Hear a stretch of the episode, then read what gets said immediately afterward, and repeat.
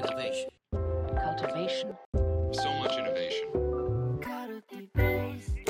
Radio. 皆さん、こんにちは。滝です。皆さん、こんにちは。小田です。はい。では、デザインラジオですね。今回は、えー、小田さんがちょっと先日のブランドキュリオシティという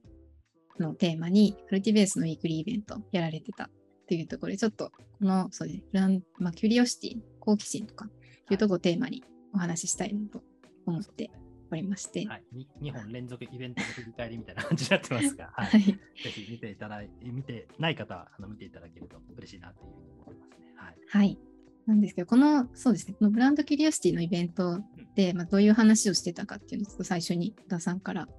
えーはい軽く教えてもらえると嬉しいんですが。ありがとうございます。このブランドキュリオシティというのはですね、ちょっとあの僕と、あとあの代行っていう代理店のあの倉田さんっていう方とか、布施さんっていう方とか、えーそういうあの代行のチームの皆さんとですね、あの一緒にずっと実はいつぐらいからかな、倉田さん、布施さんはもう2年、3年ぐらいになるんですけども、まあ、ファシリテーションとか、まあ、そういったことを一緒に、えーとまあ、探求をしていてですね、まあ、その中で、やっぱこうブランドの、まあ、力をどうやってもっと引き出せるのかとか、まあ結構あるあるなのがやっぱりそのいろいろそれこそ広告とかねあのやられたりするんですけどやっぱりあのブランドってこういう私たちはこういうブランドだよねってだんだんだんだんなっていきがちでそれによりなんか新しいこう探索的なことができないみたいな話があるんですよね。まあ、いいわゆるこうサクセストラップみたいなあの両利きの経営でいうあのそういう状態に陥ってしまうブランドっていうのは結構あるわけですよ。でそこに対してやっぱり新しい切り口とか探索的なブランドのこう価値拡張みたいなところにどうやってこう目線を持っていけるのかとか、まあ、それこそその理念とかパーパスを定めるって話はあるけれどもこの探索に踏み出すブランドっていうことはどういうところがポイントになってるのかっていうのをずっと探求をしてきていてでその中で一つテーマになったのがそのいわゆる好奇心っていう切り口で、まああのまあ、好奇心いろんなあのなんていうの定義っていうのはありますけど、まあ、要はちょっと関係のなさそうなことにこう関連を見出してみたりとか、まあ、関連づける力なわけですよね。で、そのあたりをブランドとして持ってる会社と持っててない会社に違いがあるよねっていう話だったりとか、まあ、そのブランドとしての好奇心っていう風のはどうやって扱っていくべきなのかっていうことを、まあ、少し一緒に探求をしていて、まあ、その今の現状の、ま、少し、え共有をあの一緒にさせていただいたっていう、そういう回だったんですけども、改めてその好奇心っていうものについて少し深掘りをしていこうみたいなことを今やってるっていう、まあ、そんなような状況ですね。はいありがとうございます。で、小田さん個人としても最近このブランドキュリオシティっていうテーマ、結構関心高い部分なのかなと思うんですけど、なんかこれってどういうところが面白さだったりするんですか？ね。あのーまあ、ブランドキュリオシティもそうですし、そもそものあの好奇心っていう言葉が今僕の中では一つ探求したいなと思ってる切り口だったりするんですけど、あのリサーチドリブンイノベーションの中でも、あの未知の未知の話を書いたと思うんですけど、あの要は私たちが多分知っている、すでに知っていると知っていることって既知の既知って言いますよね。うんでそれに対して知らないことを知っているのが既知の未知っていうのがあって、まあ、すでに知っている知らないことですよね。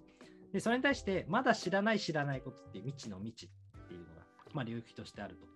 で分からないことさえ分からないようなところに足を踏み出していくっていうことが実はイノベーションにおいて大事だよねとかうん新しい価値創造において大事だよねって話があって、まあ、そこに問いを立てていくっていうことの重要性を少しリサーチドリブンイノベーションの中ではあの本の中で書いてたんですけども、うんまあ、そそもそもその分からないということとどう対峙していくのかっていう話。でこれはあの昔、あれ ?1 年前 ?1 年半前ぐらいになりますかね。あのドミニクス・チェーンさんとはいなんかあの対談した時にもあの少しテーマであのカルティベースのイベントで対談してますけれども、えーまたあのリンク貼ってくれてると思うんですけども、はいあのーすなんていうのかな、その分からないと向き合える人と向き合えない人の差、いろいろあの要因はあると思います。あのいわゆるネガティブケイパビリティとか、うんまあ、そういう話もいろいろあると思うんですけど、純粋にやっぱ好奇心の持ち方って話は結構あるんじゃないかなとうん思っていて、で、なんていうのかな、特に子供の頃ってみんな好奇心旺盛というか、まあ好奇心大事だよねってよく言うじゃないですか。はい。子供の頃にあれだけ好奇心を持った子供を育てようとしていたのにもかかわらず、大人になると好奇心って話って一切出てこないな。まあ、出てこなくはないんだけど、なんかすごい、なんていうのかな、あんまり日常の中で出てこない、意識することじゃなくなっちゃってると思うんですよね。で、一方で、これあの、本当にそうかどうかっていうか、あんまり決めつけると怒られるんであれですけど、デザイナーってその好奇心、すごい旺盛な方、多いなっていうふうには、大学時代の、なんていうの、周りの人間とか見てても、すごい思っていて、なんか毎週髪の毛変えてくる子とかいたんです髪の毛の色変えてくる子とかいたん ですね。で、なんか海外から輸入してるみたいな話とかを、すごいしてたの、記憶に、なんか片隅にあるんですけど、なんかたた玉火の上でとかも好奇心好奇心の持ち方ちょっとおかしい人いません？なんかそれ言うとちょっと失礼かもしれない。そうそうですね。まあ、どうどうなんでしょう。私は言ったその玉火の情報デザインははいはい。どうなんでしょうね。ニニッチなところになんか興味持ってる人とかいませんでした？大学時代。ニッチ。いやでもそれはみんなそれぞれあったとは思いますけど、あ、でも、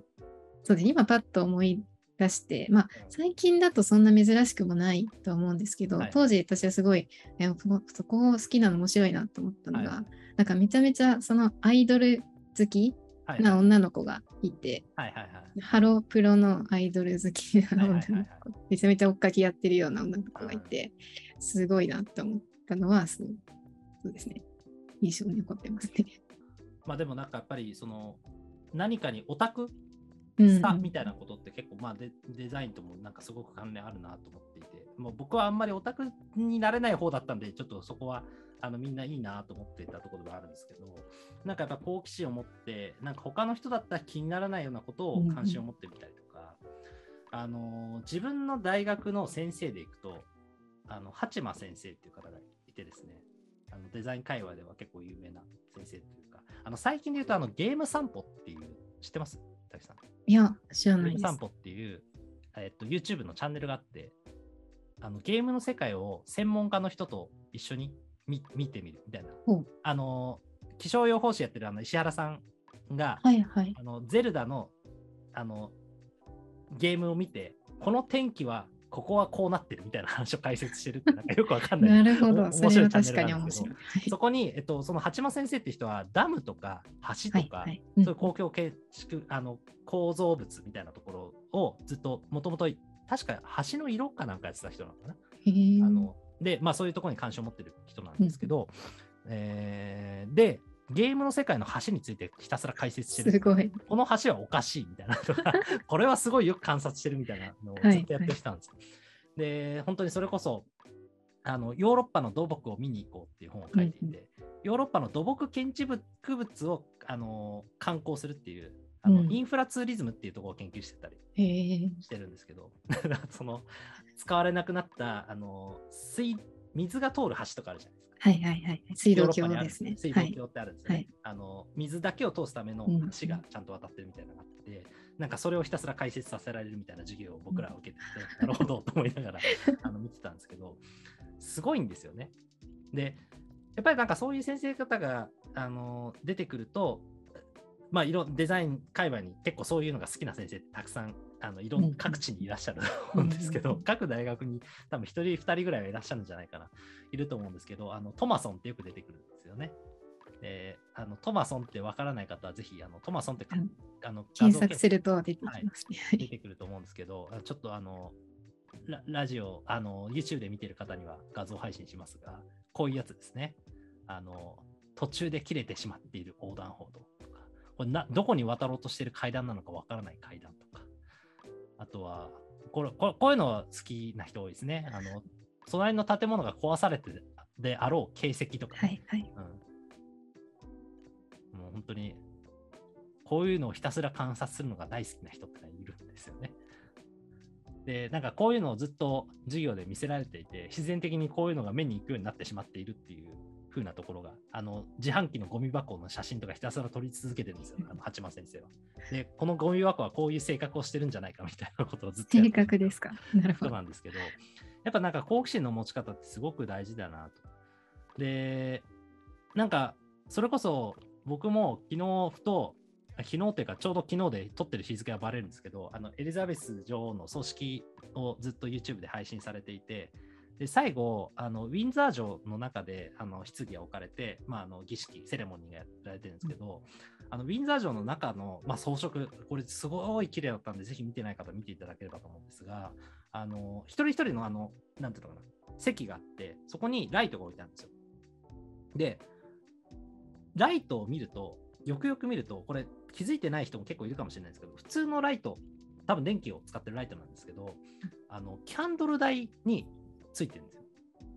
うんもともとは多分ろうそくを使って炎を取ってたところが、それを使って、あのなんていうのかな、あのライトにできるように装飾を変えてるっていうのをうんなんかやってたっぽいんですけど、だからその昔の雰囲気をちゃんと保ちつつも、今ろうそくでやると炎で火事とかになっちゃって困るからっていうところで、ちゃんとライトで使うようにっていうところで、まあ、うまくこう組み合わせてやってると思うんですけど、なんか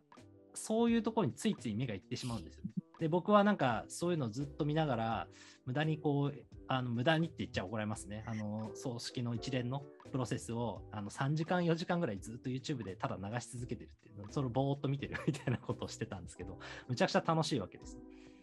でなんかなんか知らないけどデザイナーってそういう好奇心というか街に出たらなんかついつい気になっちゃうとかあのそういう部分を持ってる人が多いなっていう感覚はあってこれなんでなんだろうっていうのが、なかなか話してきた結果の あれなんですけど、なぜ好奇心を持ってしまうのか。うん。ちょっと滝さん、い今までの話聞いて、なんだと思う？いやーでもこれは難しいなかなか難しい問いだなと思うんですけど。でもなんかこう、まあ、自分のやってきたこととかそれこそちょっと、まあ、大学時代美大のなんか周りのお友達とか思い出してみたときになんか同じものをみんなで見に行ってもなんかそれぞれ目の付けどころが違う面白さっていうのはあったなって思って、なんかやっぱデデザイナーだからかはわかんないですけど、なんかこう、まあ、日常風景とか何か見たものの中で、なんか自分なりのこう、他の人はなかなか目をつけなさそうだけど、自分にとっては面白いみたいな、こう、視点をなんか見つけるみたいなところは結構あるのかなと思ってて。なんか、よくよく考えると、自分なりのというか、他の人とは違うみたいな話をうんうん評価されるのって、なんかその芸術とかデザイン以外の授業だとあんまないですよ。あ、そうですね。なんかもう共通の正解を探さなきゃいけないみたいなありますからね。共通の正解なんか見つけたら全然つまらないってなっちゃうじゃないですか。そうですね。そうですね。みんなと同じもの作ってたって何も言われないっていう。うん。そこは結構あるのかもしれないですね。好奇心を持ちやすい。うんうんうんなんかちなみに滝さんはなんかこういうものに好奇心持っちゃうんだよなとかってあったりします？えー、なんだろう。いや、でも私は、それこそ、ななんだろう。結構人間観察とか好きな方なので、結構なんですかね。なんだろう。こう普段こう出かけて外歩いたりとか、あと電車乗ったりとか、駅歩いたりとか、そういうちょっと人混みで、こう周りの人をちょっと観察したりとかを引っ越しちゃう。うんで、この人なんでこんなことしてんだろうとか、なんか面白い靴履いてるなとか、なんかそういうところ結構見ちゃう。たりとか。なんかよくよく見ると、なんかやっぱ冬とかって黒いコート着てる人めちゃめちゃ多いなってこう年だと思ったりするんで、なんか全然こう違う色のコートを着てる人探したりとかっていうなんか遊びはなんか無意識にしちゃってるとかあるかもしれないです。で、その人を見つけて、なぜその人はそういうことをしたのかあ、ってそういうのをですね。生察、代理生察みたいな そうそう、生活っていうか、まあ、勝手に想像して遊んでるだけですけど。面白いですね。あの、はい創造的生察ってなんか作るんじゃなくて妄想的な回り方もあるわけです。うん確かに確かに。いや、なんか割とやっぱりデザイナーってそういうの多いと思うんですよね。で、なんかやっぱり普段からそういうことを心がけるっていうのは結構大事かなと思っていて、あの、なんで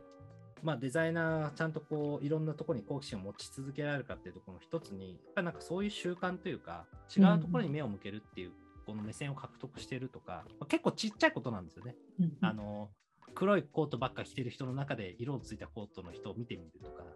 あのよく靴とか見ます見た見たりしますよね。はいこのここのこの人どうどういう靴履いてんだろうとか靴で大体この人はどこに行こうとしてるのかってなんとなく分かったりするので まあそういうことを考えてみたりとかあとはそうですねあのセミナーとかでもたまに話してるのはあのカフェに行くとうん今、一人用の席と何人かで座る用の席って、まあ、あるじゃないですか。うんうんあれの割合で、大体この街にいる人たちというか、ここのカフェに集まってくる人のバランスがちょっとわかるんですよね。ああ、なんかこの席一人用の席多いな、このカフェ一人用の席多いなと思ったら、ななんとなく一人で作業するというか、そういう一瞬来て、そこにとどまって帰っていく人が多いのかなと思いますし、あるいはコミュニティというか、こう何人かで座る席が多ければ、どっちかというとこう対話したりとか、関係を構築したりするっていう目的でカフェを使ってたりとかっていうのが多いんだなっていうのを観察できたりするんですけど、まあ、要は、やっぱ観察する目というか、その習慣を持ってるっていうのは結構あるなと。だからそういうなんか工夫を自分でどうデザインしていけるかっていうのは、なんかむちゃくちゃ大事なんじゃないかなっていうふうに改めて思うんですけど、うんうんなんかこう、たくさん的に、この好奇心を自分自身に育み続けるために、明日からできる工夫って、なんかおすすめの方法なんかあったりします？かえー、いやー、難しいな。いや、でもなんか一つは今話してた観察、うん。身の回りの観察っていうのはやっぱ一つうん。デザインにおいて結構大事なものだなと思ってて、まあ観察するってある意味そのリサーチ的なものでもあるからなんかそれをこうやってみる例えばなんだろうそのあったなんですかいつも通ってるそのなんか通勤とかで通る道でもなんかちょっとこれを探してみようとかっていう視点を持って歩くと全然違うものが目に入ったりとかもあると思うんですよね。だからなんか日常をか観察するときに何かしらなんかちょっとこういう普段と違うこういう観点で見てみたら何が見つから見つかるかなみたいなのは一つなんか面白いやってみると面白いんじゃないかなって思ったりはしますけどねそうで。すね。やうんっぱりなんか基本そこはありますよね、デザイナーのこう大原則というか、うん物事を捉えるっていうか、はい。あの一時期あの UI を分解するみたいなのをやってる人たちいたじゃないですか。はいはい。UI デザインのなんか細かいなんかピクセルが何ピクセルかみたいなことをひたすら分解して紐解いてるみたいなのがあったんですけど、あれもある種の観察ですし、うん。うんまあ、そもそもやっぱデザイナーが結構いろんな人がやってるアプローチとしてあるとすればスクラップブックみたいなうんうん。話で、あ集めてきたなんかパンフレットのこの模様がいいなとかっていうのを切り抜いて貼ってあったりとか、そういうのやったりすると思うんですけど、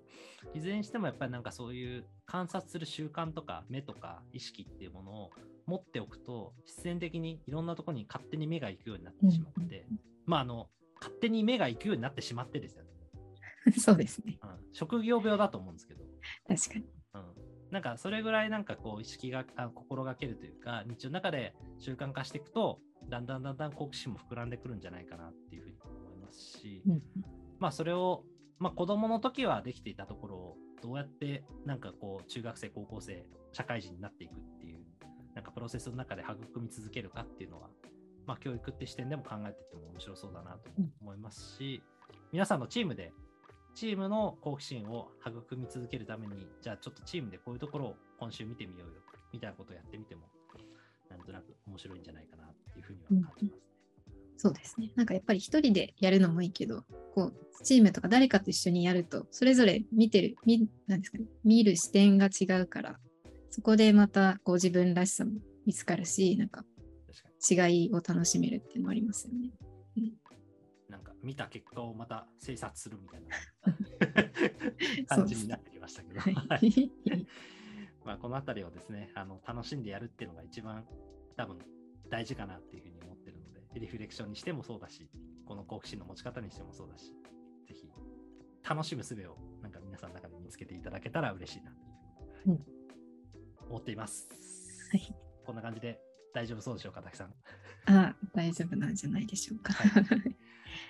ということで、はい今日はこちらで終わりしていきたいなというふうに思います。またぜひ聞いてる中で、なんか自分はこういうところを気をつけてるよとか、こういうふうに、えー街を眺めたり、えー観察してるよっていうのがあれば、あのぜひあの Twitter とかで発信していただけると嬉しいなというふうに思います。ということで、えー今日はこちらで終わりにしたいと思います。ありがとうございました。ありがとうございました。